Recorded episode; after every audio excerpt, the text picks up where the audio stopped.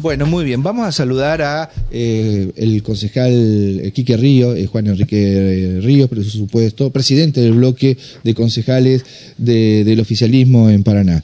Hola Quique, un gusto, buen día. Acá con Omar Bravo te molestamos. ¿Cómo andás? Buenos días, Javier. Buenos días a la audiencia. Buenos días, Omar. Pero bueno, gracias por atendernos. ¿eh? ¿Todo bien? No, gracias a ustedes. ¿Todo, bien, bien, bien, sí, comenzando la jornada. Bueno, no le voy a preguntar por el video de Mónica Gutiérrez. ¿Quiere hacer algún aporte? Ni un problema. usted, usted también una persona analítica. No le voy a preguntar por eh, la diferencia ahí entre la, interna familiar de los Moyán, entre Facundo. Eh, vamos a hablar de cosas que tal vez le interesa un poco más a la gente de Paraná, ¿le parece? bueno, usted, usted tiene mucha experiencia aquí que como concejal, siempre vinculado con los servicios públicos. Bueno, eh, se va a dar el aumento, parece ser, del precio colectivo, pero ustedes del, oficialismo tratan de que sea amortiguado al máximo y que no sea como piden los empresarios.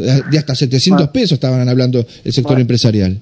Bueno, en primer lugar, este, Javier, audiencia, Omar, ustedes saben que con el tema del transporte hay una situación este, de incertidumbre muy grande al no saber cómo se van a liquidar o si se van a liquidar lo que es los subsidios nacionales, que es un componente muy importante a la hora de definir costos. Este, eso, eso en primer lugar, entiendo que eh, tanto el secretario de Transporte de la provincia se ha reunido con las operadoras del transporte urbano de las distintas ciudades de la provincia, donde le ha planteado esta situación, y, tanto eh, el, secretario de Transporte como el propio gobernador de la provincia han hecho este planteo en el orden nacional con eh, quienes ocupan la cartera de transporte al efecto de tener por lo menos una línea clara de cómo van a ser los subsidios nacionales. Eso, eso en primer lugar. Eh, entiendo que es muy difícil hablar de hacer un análisis de costos sin, sin tener este, este, dato certero. Y por otro lado de acuerdo a lo que a lo que han manifestado la FATAP eh, los otros días a través del comunicado de prensa ellos están pidiendo un, una tarifa unificada del orden de los 700 pesos lo cual este, desde mi modesto entender creo que hablar de una tarifa unificada para todo el país eh, eh, por lo menos es, no es equitativo. Yo creo que más allá de los costos operativos que pueden ser generales a todos lo que hay que confrontar siempre que se toma una, una decisión con respecto a la tarifa es la prestación de servicio, la calidad, la eficiencia y la eficacia del servicio ah, debe ser contrastado con, precisamente cuando se toma en cuenta la decisión de, definir una tarifa. Y en, otro orden de, términos, este, los sectores de empresarios han presentado a la Secretaría de Movilidad Urbana un pedido de, de readecuación de tarifas que entiendo va a seguir lo que son los canales establecidos, es decir, la reunión del órgano de control y monitoreo, el análisis allí, el estudio de costos y después la elevación para, para el tratamiento legislativo. Está muy bien. Eh, ¿Qué plazos creen usted, eh, que puede darse? Hoy es 24, 25, ¿qué día? ¿Hoy 24? Hoy, 25, hoy, 25, 25, eh, con el eh, tratamiento que deben dar ustedes y que siempre son muy meticulosos y van al fondo. Entiendo que, que, va a haber una, una, una reunión del órgano de control y monitoreo donde se van a exponer precisamente lo, lo, que expresa la empresa, después este, se analizarán los estudios de costo y a fines, mediados y fines de febrero quizás si, si podemos trabajarlo y con datos este, más certeros en el orden nacional se puede elevar una propuesta de, de tarifa.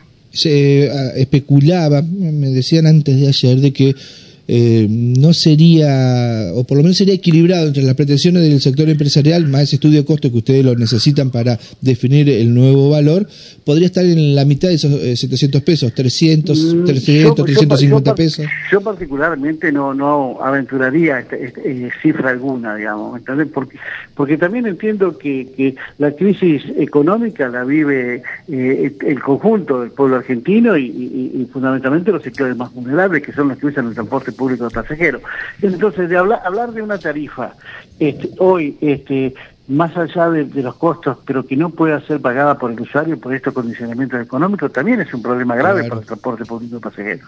Yo creo que hay que trabajar una tarifa que, que pueda cubrir los costos, pero que también esté, sea accesible a los sectores que son el universo que usa normalmente el transporte público de pasajeros. Y sin lugar a dudas, también debemos tener en cuenta eh, la, calidad del servicio a la hora de definir este, eh, esta tarifa. Enrique, ¿cómo te va? Omar te saluda. ¿Cómo le va, Omar? ¿Cómo está usted? A ver, el tema más que nada para el ciudadano común, el ciudadano de a pie, aquel que, eh, a ver, sufre y espera, eh, en relación a, un servicio totalmente deficiente, ¿no? A ver, cuando uno habla, eh, digamos, con las autoridades municipales, en el caso tuyo los sos, eh, desde la provincia, bueno, empresarios, parece que es como el juego del gran bonete, ¿no? O sea, nunca llega la solución. y, y, te lo comento a esto porque hay una cierta confianza y sé que vos vas a poder responder en función de que la gente no necesita, a ver, una respuesta para dentro de siete meses, diez meses, o cuando termine la concesión. O sea, la, la gente necesita una respuesta ya. Y uno observa que esto se demora en el tiempo, se demora, y ahora viene nuevamente una posibilidad de incrementar la tarifa, y esto lleva otra vez ¿no? a una situación en la cual pareciera como que nunca se encuentra la solución a un problema vital de la ciudad de Paraná como es el servicio de transporte. Eh, Omar, eh, no, quiero ser recurrente con lo que yo entiendo, comparto el criterio tuyo y lo he manifestado en varias oportunidades con respecto a la necesidad de una respuesta urgente. También he dicho y lo he señalado en varias oportunidades que hay un condicionamiento jurídico con respecto a alguna toma de decisiones con respecto a la concesión que no es responsabilidad ni de la gestión que se fue ni de la gestión que está hoy.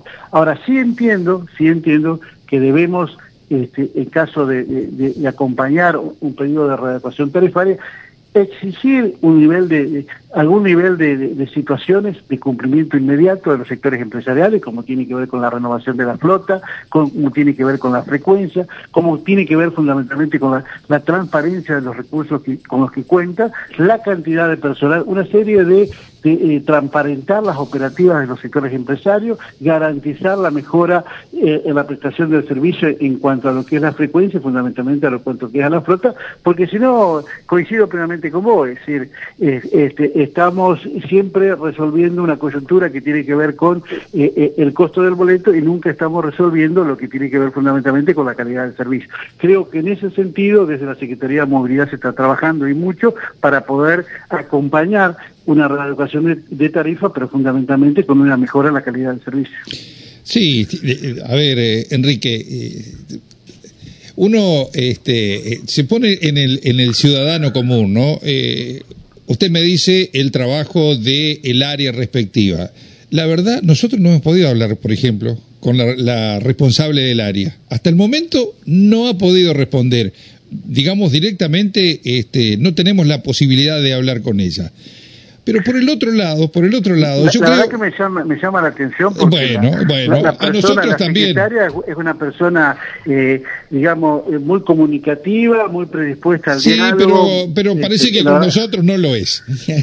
ya va a salir, quédese tranquilo, no, Pero, no, pero ¿sabe por, ¿sabe por qué? Porque en el, el tema... Es más, es una persona que desde el primero que tiene una experiencia en lo que es el transporte. Y desde el primer día y antes, diría yo, este, se puso a trabajar con, un equipo de trabajo con respecto a, dar esas soluciones, no a discutir la tarifa, sino a buscar soluciones al transporte público de pasajeros. Bueno, me, consta porque he estado dialogando más de una vez con ella en ese sentido. Sí, sí, sí, nosotros la verdad este, no lo hemos podido hacer. Así que usted es un... Este...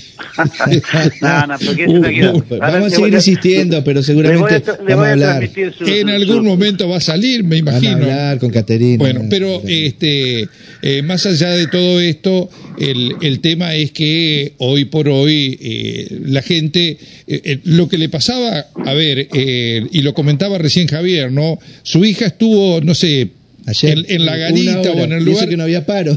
Claro, este, una no pasó nunca el colectivo. No pasó, nunca el colectivo. O sea, no hay ningún tipo de control para la cantidad de vehículos que hay en la calle. Hay, hay, control. hoy, hoy Usted sabe que con la nueva ya no necesitamos el planicero como era hace hace muchos años atrás. Hoy simplemente con, con eh, analizar el sistema de GPS se sabe cuántos coches hay eh, en, servicio y cuál ha sido la frecuencia de cada uno. Esto es, real. El sistema de, de, control que tiene el, municipio a través del sistema de GPS permite eso este, eh, prácticamente este, digamos al momento, es decir, uno lo puede cotejar este, al momento momento. Está bien. Bueno, eh, digamos, eh, yo, yo redondeando, digamos, este, la actitud que de repente tiene hoy eh, aquel que sufre de esto, eh, que tiene que permanentemente estar a la espera, sin saber si va a llegar. Bueno, eh, es una situación, por eso digo, eh, muchas veces uno este, observa en los funcionarios que más allá de, digamos, de, las buenas intenciones, no se soluciona el problema. Siguen pasando los días, las semanas, los meses, los años, y no se soluciona.